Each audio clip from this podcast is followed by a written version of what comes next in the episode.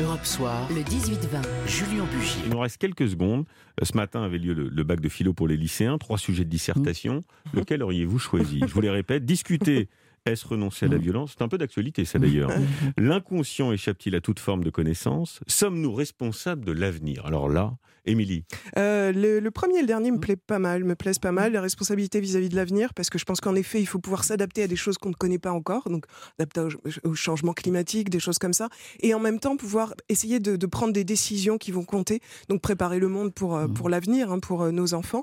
Et puis le premier sur discuter Oui. pour renoncer à la violence, je trouve ça intéressant parce que on a l'impression qu'en France, parfois, il y a beaucoup de confrontations entre communautés, entre corporatismes et tout, qu'on n'arrive plus à discuter, Michel et il y a beaucoup de je- celui-ci? J'aurais pris ce sujet aussi parce que euh, c'est vrai qu'on se dit avec la discussion on peut éviter la violence et, et puis il y a aussi des violences verbales maintenant qu'on Oui. connaît donc Mm. c'était le sujet euh, qui s'imposait quoi d'une certaine façon le Et sujet de la- l'actualité quoi. Et vous avez connu la politique où on était plus à fleurer moucheté euh, qu'en se balançant des insultes à travers la figure. Il y avait des beaux débats quand Oui. même Il y aussi. avait des beaux débats.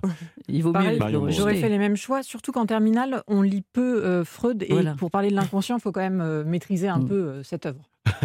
Pragmatique.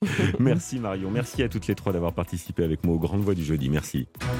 Europe 1, Julien Bugier. 18h56, vous restez avec nous dans quelques secondes. Le journal, évidemment, 19h avec Isabelle Millet. Et puis le Club des idées. Et si les Cassandres avaient tort L'économie rebondit alors qu'on nous prédisait un effondrement? On en parle avec nos invités. À tout de suite.